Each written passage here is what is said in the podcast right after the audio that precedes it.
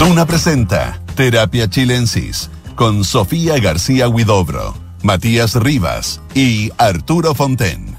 Duna, sonidos de tu mundo. Muy buenas tardes, estamos dando comienzo a un nuevo viernes de Terapia Chilensis. Muchas gracias por acompañarnos. Estoy con Arturo Fonten. ¿Cómo estás, Arturo? Muy bien, ¿y tú cómo estás? Se te ve muy bien, Matías. Muchas gracias igualmente. Te divisé por ahí en un restaurante. Así. Hace pocos días conversando, no te quise interrumpir porque era. No está nuestra Sofía García Huidoro, está de viaje en una misión imposible, pero va a estar de vuelta el próximo día viernes. Ojalá nos cuente algo de esa misión, ¿no? Ese viaje, sí, tenemos aquí la silla desocupada esperándola. Sí, nadie la va a ocupar. Eso está súper claro. Eh, Extraños en el paraíso de Jim Jarmusch. Esa es la película que me gustaría comentar y empezar hablando de él, porque me encontré en YouTube, mi plataforma amiga, con una serie de cintas de este director, Deadman, Una noche en la Tierra, Mystery Train, Café y Cigarrillos, solo para referirme a las que están traducidas o con subtítulos. Y me decidí por ver Extraños en el Paraíso, que es la primera película de Jarmusch. Eh, una película bastante mítica, protagonizada por John Lurie, Esther Balint, Richard Edson y Tom Cirillo. Eh, son actores bastante desconocidos. Y la película es muy interesante porque trata de, de la emigración, finalmente. Ah, mira. Tema pertinente. No puede ser más actual. ¿En qué sentido? En que una joven eh, húngara llamada Eva llega a Nueva York, a la casa, al departamento, muy pequeño, con una televisión, muy estética, año eh, 50, la película en blanco y negro, donde Willy, que es su primo, empieza a compartir pieza con él, porque se está adaptando eh, a la ciudad, y conoce a un tipo que se llama Eddie, amigo de. Bueno. Después, en la segunda parte de la película, porque está armada de tres fragmentos, Eddie y Willy ya han abandonado a, a Eva, que está viviendo en Cleveland, y se van de viaje a, a visitarla. Y allá la convencen de pegarse una road, en salir a la carretera Ah, e irse a Florida. Bueno, la película en este momento se convierte en una, en una película fundamentalmente sobre lo que pasa arriba del auto, claro, un road movie. una road movie. Eh, los diálogos son muy calculados, pero sobre todo yo diría que son los silencios, porque es gente marginal. Es una película sobre pobres, filmada con mucho estilo, con muy pocos recursos, pero con elegancia.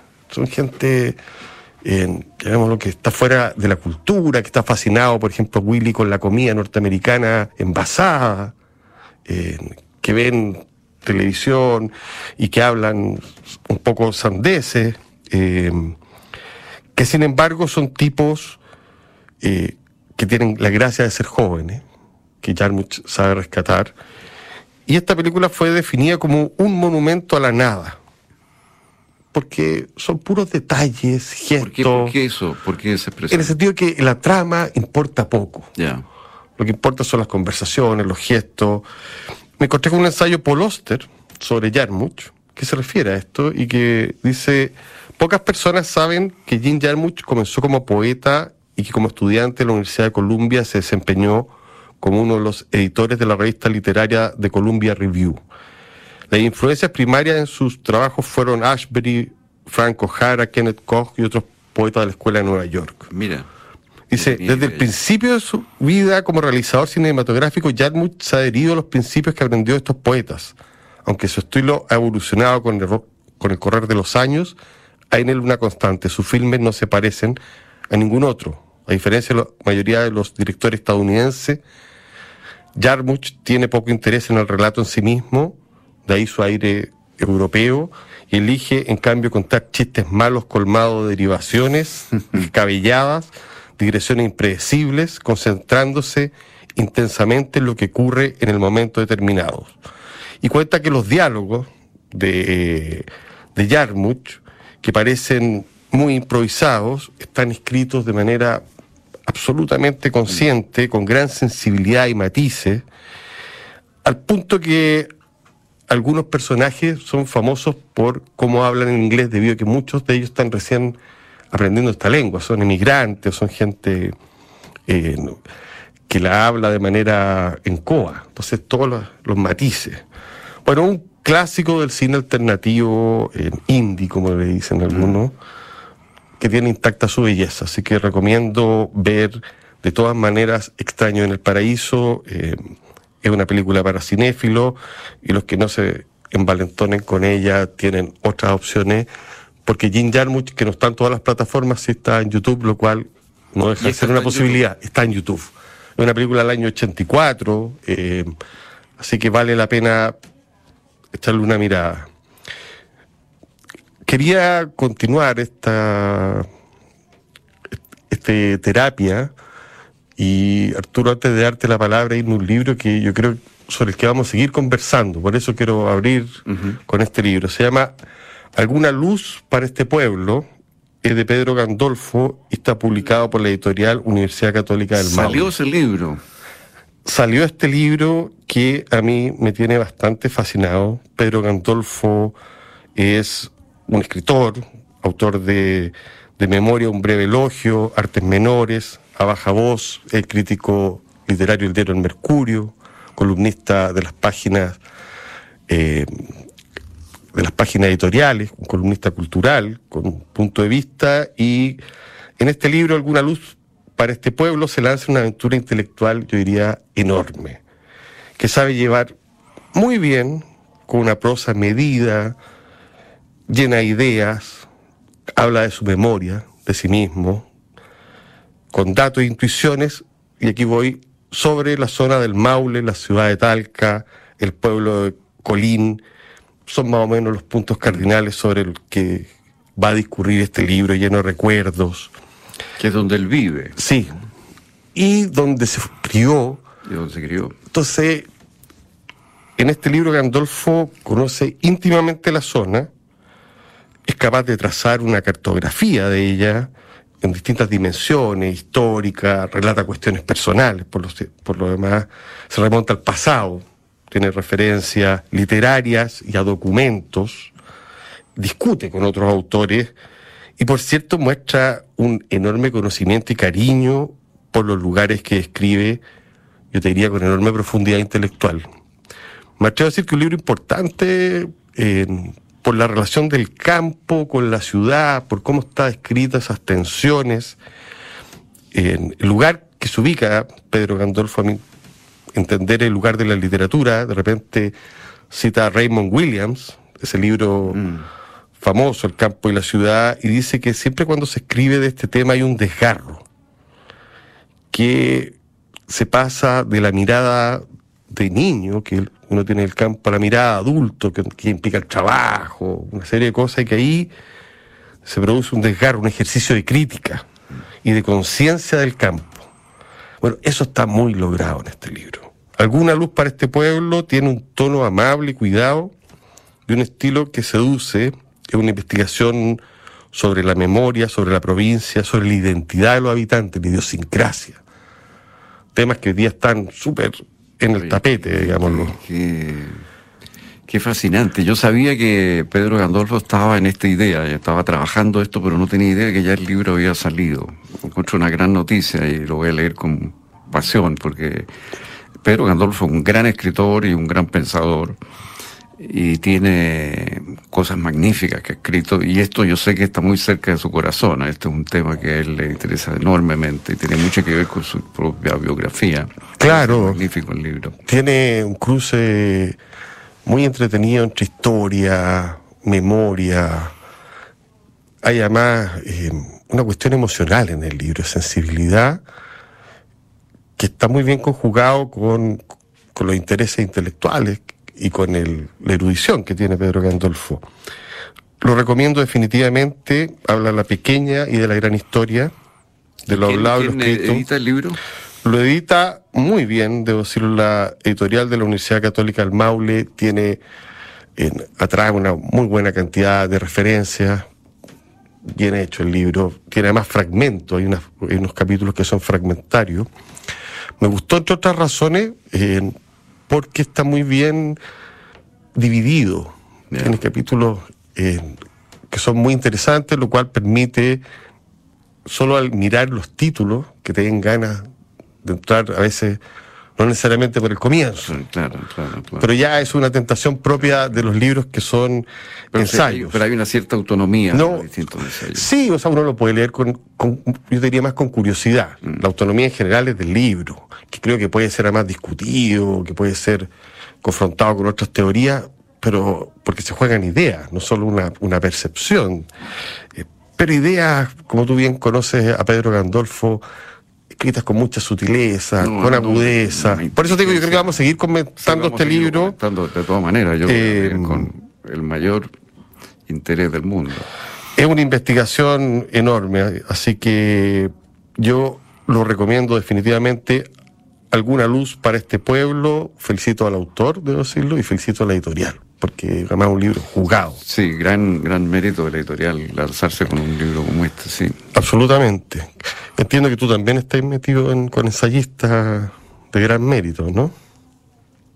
Bueno, sí, sí. Eh, yo me he estado mamando un, enorme libro que tengo aquí, que se llama Espinosa en el Parque México. Eh, tuvimos a su autor, Enrique Krause, aquí eh, en este programa, en una entrevista, pero quiero volver a referirme al libro, porque en la conversación con él muchas cosas quedaron en el tapete, o puede que haya personas que no, no hayan visto ese, ese, oído ese programa. Eh, este libro, eh, ¿por, qué, ¿por qué se llama Spinoza en el Parque México? Porque este hombre que es de origen judío, Enrique Krause, que fue el director, mano derecha de Octavio Paz, hay que decirlo, fue todo el periodo vuelta, ya en plural, y es el director actualmente de Letras Libres y es un historiador muy importante mexicano. Eh, un liberal. Un liberal. Eh, este libro está publicado por Tusquets, apareció ahora, hace, hace poquito, y, y el libro eh, es una conversación con el intelectual español José María Lasalle eh, sobre la formación de Enrique Krause, los maestros, él es muy generoso con sus maestros, la escena política y cultural mexicana, sus raíces judías, eh, en fin, es un libro interesantísimo, es una especie de, de autobiografía intelectual, pero conversada y muy entretenida. Yo realmente empecé el libro con cierta cautela por, por, por, el grosor, porque y realmente lo he leído entero el libro con verdadero gusto, porque es un libro lleno de emoción, lleno de ideas, lleno de personajes muy bien descritos, ¿sabes? Tú, los más variados, porque este hombre ha conocido gente muy interesante a lo largo de su vida. Partiendo por paz. Partiendo por ese gran poeta, que entre poetas que es Paz y ese poeta del pensamiento, que es Octavio Paz, Totalmente. trabajaba directamente, digamos, e-, encima, digamos, decir, era, era su brazo derecho. Entonces,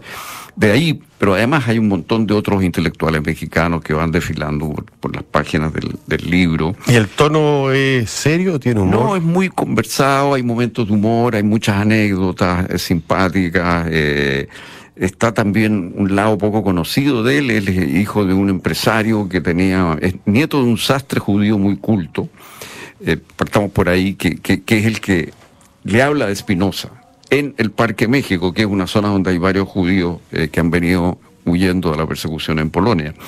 Y mm, entonces él conversa con su abuelo sobre Espinosa. Y, Espinosa es una figura entonces importante en su, en su juventud. Este es un sastre culto.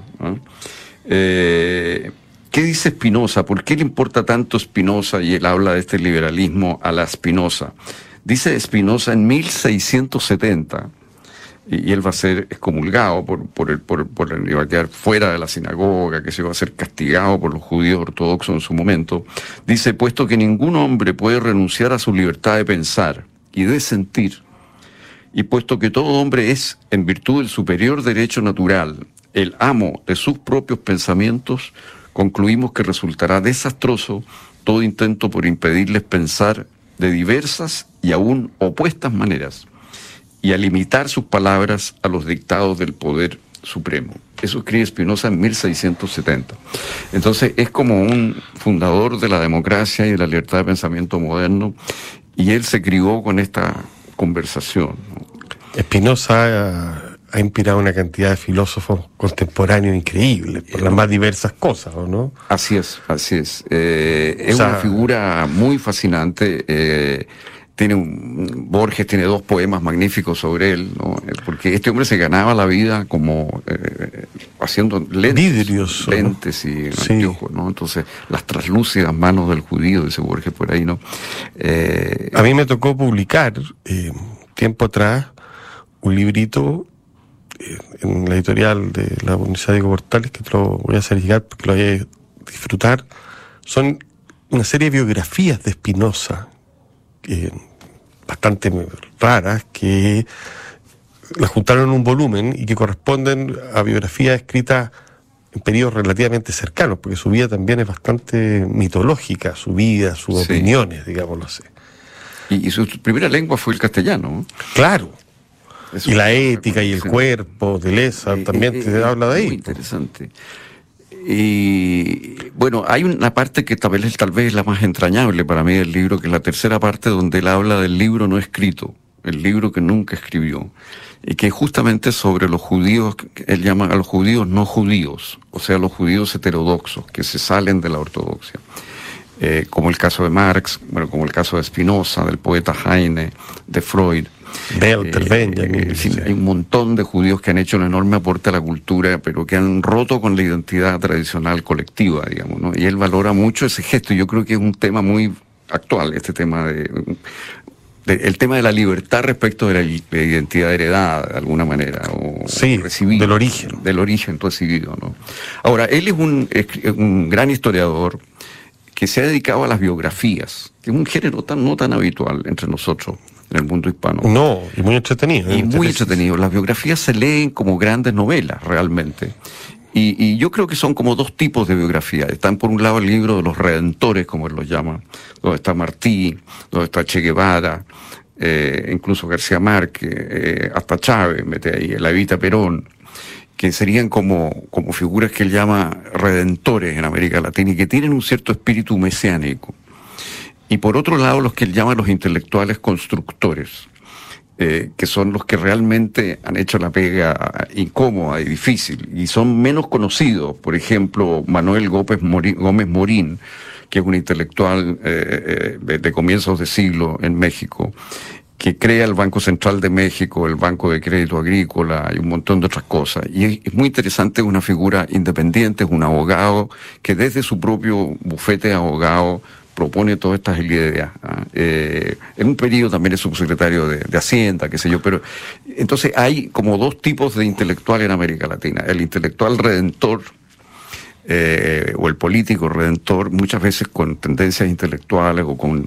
La mezcla. Claro, con la mezcla o, con, intelectuales muy cercanos a él que lo empujan.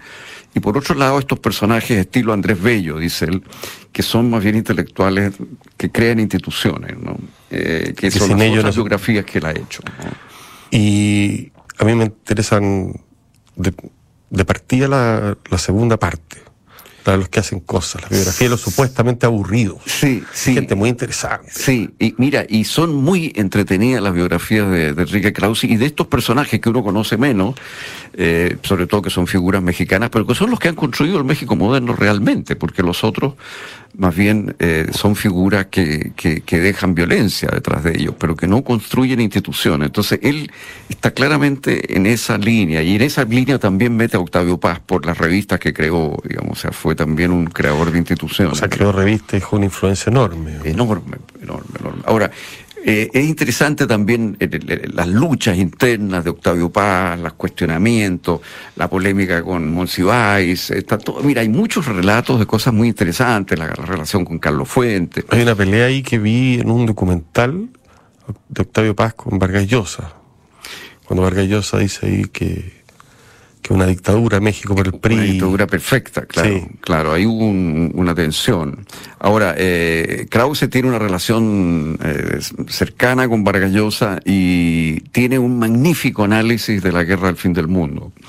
Eh, la novela de Vargas Llosa, que él analiza es un muy buen crítico literario, uno se da cuenta en ese comentario que hace Krause de esa novela, porque él percibe que la novela mantiene una tensión contradictoria entre el Redentor, que es el consejero, digamos, y el, el, grupo republicano más conservador, más digamos que, lo quiere aplastar y lo termina aplastando, que es la voz del realismo, por así decir, político, de la, de la política real, digamos, que es la que impera. Eh, por sobre este redentor eh, un poco volado, pero él muestra que el corazón de Vargas Llosa está dividido, o, que más bien el corazón de él está con estos hombres que siguen al consejero ciegamente, y su razón más bien está con, con la República. ¿no? Entonces, que esa tensión se mantiene en el libro hasta el final, y le da al libro un, enorme, no, lo comprara con La Guerra y la Paz, él considera que es la gran obra de, de Vargas. Oye, ¿y los libros, para acercarse a los libros de este historiador, tú qué recomiendas? Mira, yo creo que Redentores es un muy buen libro. Eh, eh, a mí me parece que ese, ese libro es, es, eh, es muy bueno. Y el otro es este de los caudillos culturales, tiene un libro, el último libro también es muy bueno, que se llama eh, Yo soy el pueblo, me parece que se llama. O el pueblo soy yo, creo que el pueblo soy yo. Tiene un hijo también escritor en Sí, pues lo comentamos, Daniel. Pues, comentamos una novela de él hace un tiempo atrás, una muy buena novela, un muy buen novelista, un novelista muy promisorio. Eh, y es una muy buena novela, esa la comentamos aquí en su, en su momento. Eh, Circulan estos libros. es, un, es un, mira, este, este libro yo creo que realmente es entretenido, es interesante y te muestra un poco las grandes peleas del siglo XX, eh, culturales y políticas, pero de la alta política, digamos, y también las de hoy, porque te está mostrando un poco el mismo tema. O sea, la pregunta de él al final es, ¿qué hace tan difícil construir sociedades donde haya libertad? ¿Mm?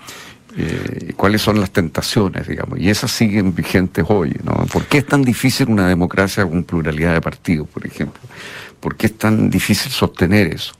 Esa, es una de las preguntas políticas de fondo que él se va haciendo, digamos. Eh, este libro de Krause, eh, o el personaje de Krause, de alguna manera se enganchan con, con el libro del colombiano que había comentado. Bueno, eh, claro. Está experto en. Carlos Granés, Carlos, sí. Claro, de, delirio americano. Delirio americano. Tienen alguna temática en común, pero yo diría que hay diferencia en el enfoque de ambos, porque... Más serio Krause. Eh, claro, eh, no, los dos yo creo que son muy serios. Me refiero más menos... Pero yo diría que la tesis de Carlos Granés es que eh, el desvarío latinoamericano tiene mucho que ver con el espíritu poético, modernista, vanguardista, imaginativo, trasladado a la vida política, ¿no? y culpa entonces a los intelectuales un poco de la violencia, que esa violencia eh, de ruptura formal se traduce en la vida política en, violencia real, digamos, ¿no? y, él ve mucho eso. Eh, me parece que Krause enfatiza más bien otros elementos en la, violencia, este mesianismo cuyo origen no serían los intelectuales, aunque los intelectuales muchas veces son mesiánicos, sino cosas muy anteriores, ¿no? Eh, por ejemplo, la tradición judía y cristiana que tiene la, la idea del Mesías incorporada, ¿no? Eh, y él cree que, hay mucho de eso, mucho de, de, religión secularizada en estos redentores políticos que han atormentado América Latina en la visión de él un poco. Pero interesante el, Pero la, lectura, se conecta. La de los dos eh, sería un debate entre los dos, sería algo muy interesante de, hacer. Buenísimo el libro. Eh, ¿Me puedes repetir el para la gente? Espinosa en el Parque México está editado por Tusquets. Enrique Krause. De Enrique Krause que leerlo, definitivamente. No, no realmente vale la pena, vale la pena porque es, México y es la cultura mexicana, pero es la cultura contemporánea. Está lleno de referencias de Philip Roth, de autores novelistas, poetas. Eh, y él es un personaje muy poderoso, hay que decirlo también, ¿no? Bueno, él, él es una gran figura cultural, sin duda, sin duda. Tiene algo así. Sin duda. Bueno, una de las actividades que él tiene es que él hace eh, cortos de documentales de historia en la televisión mexicana que han tenido una difusión enorme. Muchos de ellos se pueden ver en YouTube. Sí. Eh, a veces pequeñas biografías. Que en eso tiene México un desarrollo impresionante. Un desarrollo cultural impresionante que hace la televisión mexicana. Sí, sobre sus su propios ídolos, escritores. Yo hace poco estuve mirando algunas cosas sobre Octavio Paz y hay mucho. Oye, yo me compré un pequeño libro. Eh, que lo recomiendo, estupendo. Se llama El espacio de la imaginación de Ian McEwan. Ah, mira, no lo conozco. Está publicado por Anagrama, acaba de salir. Ya. Mira, es una reflexión en torno al ensayo de Orwell en el vientre de la ballena. A partir de ese Ah, ensayo de Orwell, escribe este libro. Hay que decir que Ian McEwan es un gran novelista, autor de El Inocente, Chelsea Beach, eh, Expiación, un, y de cuentos como Entre las sábanas, Primer Amor, Último Rito. Yo lo admiro mucho dentro de lo que es la novela inglesa actual. No conocía tanto su labor como ensayista, salvo ciertas cosas que ha escrito sobre el darwinismo y en este libro se despliega, pero de manera espectacular. Empieza contando, por ejemplo, el encuentro entre Henry Miller y George Orwell, donde Henry Miller, que está en el vientre de la ballena, lo, mira con, con cierto desprecio a Orwell y le, y le dice que se va a ir a, a la, a la guerra en España. Y Orwell estaba vestido de chaqueta y corbata. Henry Miller se saca su chaqueta llena de cebo y se la pasa. De ahí viene la cosa del cebo que lo va a proteger y que tiene que ver con la ballena. Y considera Orwell, cuenta McEwan, a Henry Miller como un personaje fundamental en la cultura y como el escritor que en el fondo no se tiene que enfrentar a la contingencia, es decir, que está en el vientre de la ballena. Él ve una oposición entre los escritores que salen del vientre de la ballena y los Ah, que mira, entran al vientre de la ballena. Bueno, no quiero contar todo el ensayo, aparece Albert Camus, entra en juego también porque es un ensayo sobre eh, la política o hasta qué punto los intelectuales deben tener un compromiso y este compromiso qué relación tiene con la libertad. Eh, bastante fascinante, se lee rápido, lo recomiendo. Yo creo que este libro breve parte un poco de la idea de activismo que vemos circular y al igual que Orwell y McEwan tiene esta tensión también, o sea, jugársela por lo que por lo que está pasando afuera o ponerse a escribir encerrado. Hay una maravillosa cita a Henry James, que es, llamémoslo así, el autor que está adentro de la muy ballena, Adentro, muy adentro de la ballena. eh, pero que para ello es, es- es crucial, crucial, porque dice una cuestión, dice, a veces uno está escribiendo, cuenta McEwan, y se le cruza por la cabeza una noticia, ponte tú, una noticia que te destempla. Mm. Y esa noticia te hace pensar en la posibilidad de escribir otro libro, o un ensayo, o intervenir, o hacer valer tu, tu lugar como escritor en la plaza. Y si lo haces, pierdes el ritmo de lo que De estaba la escritura que estabas llevando. Sí. Por ejemplo, esa es una de las cosas que cuenta. Lo recomiendo, me parece inteligente, rápido, está muy barato y se lee de un de una sentada. Así que espero ¿Qui- que disfruten Anagrama, Anagrama, el espacio de la imaginación.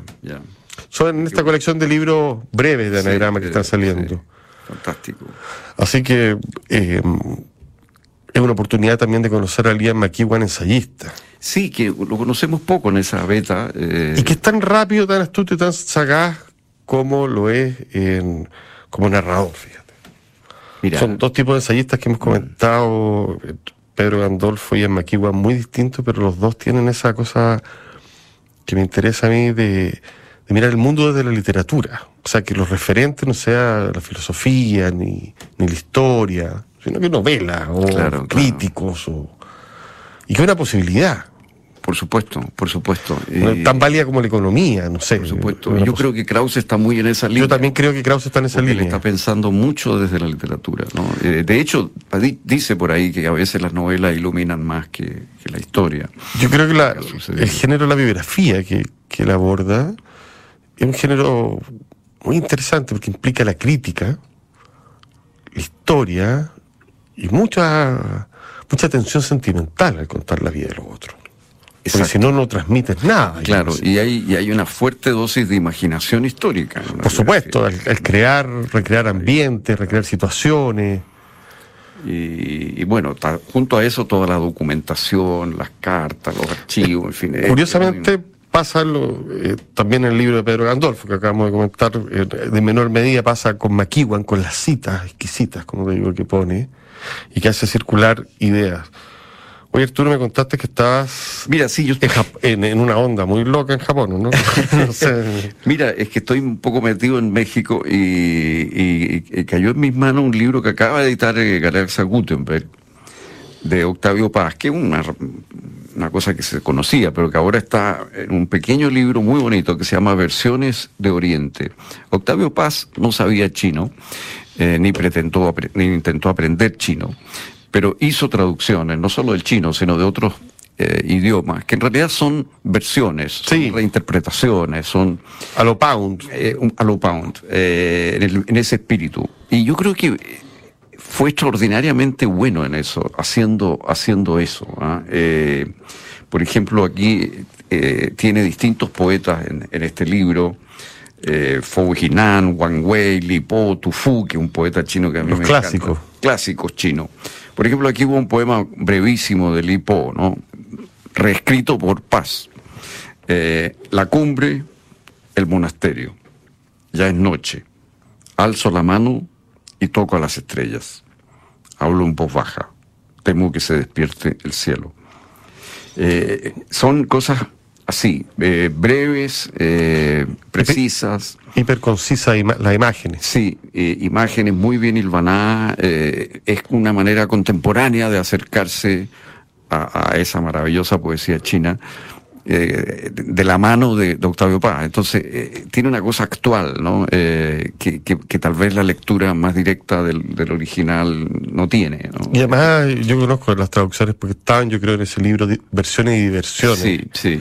Eh, no tienes nota a pie de página, o sea, uno se entrega la traducción directamente. Claro, hay que leerlo como poemas de paz que reescribe un poco lo Pero es quizás la única manera a veces de, por lo menos de entrar. Después uno va a las notas de pie de página. Sí, a otra, sí, sí. Otra pega. Ya, otra pega. Pero esto no es para sinólogos. Esto es para hacer. Esto, esto es para alguien que quiere leer poesía, digamos, y que quiere hacer, asomarse a la tradición china desde, la, desde la mirada de, Octavio Paz. Tiene al final el libro un, una, una breve, un breve poema que, que yo diría eh, eh, que es de la tradición budista, de un filósofo en realidad que se llama Dharmakirti, y que eh, me parece muy interesante en relación a, a, esto que estamos conversando, que se llama La tradición, en la versión de paz.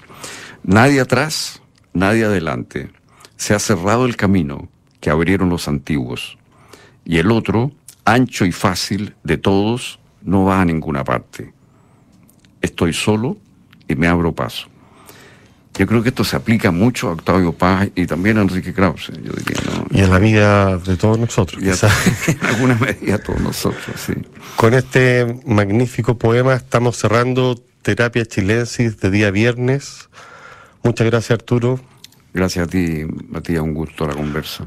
Vamos a a dejarlos con, con el podcast. Esperamos que nos sigan este fin de semana y a continuación información privilegiada al cierre, luego sintonía crónica de epitafios junto a Bárbara Espejo y Rodrigo Santa María.